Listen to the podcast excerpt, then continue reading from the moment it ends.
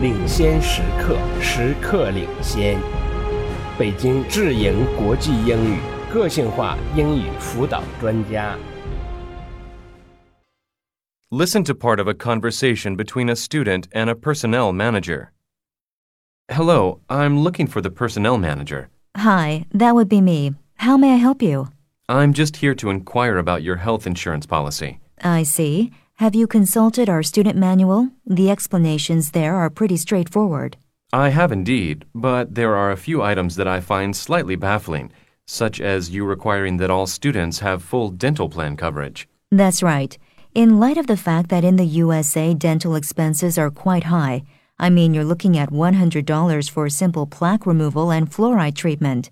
If you want fillings, that goes upwards to some $250, depending on the severity of the cavity. Our health insurance covers all such incidental costs in full. I see, but my point is, I'm paying $85 monthly on my dental plan alone. I'm not having cleanings and fillings done that many times. In fact, I only see my dentist like twice a year or so for a regular visit. Why should I pay that much overall? Well, first consider that all those payments accumulate.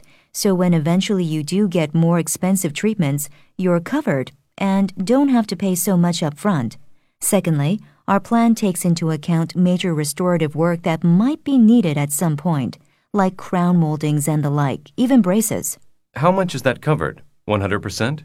No university or company for that matter ever covers restorative or surgical treatments fully, but our institution provides 50% of all expenses. That's hardly fair, though. I mean, I rarely go to the dentist as it is, yet you can't even ensure full coverage for when I do? That's outrageous. It's standard procedure. Can I opt out of the plan? We can't do that. All of our students need to be insured to make sure they do not incur any expenses that might prevent them from advancing their tuition fee. What if I have a foreign insurance policy? It depends on who the insurance provider is. We might make an exemption if we feel the insurer is a reputable company that can cover high costs. I'll bring you my insurance policy then. You might get a look at it and tell me if it's acceptable. I can do that. Drop by tomorrow before noon and I'll see what I can do. Thank you. I'll do that. You're welcome. See you then.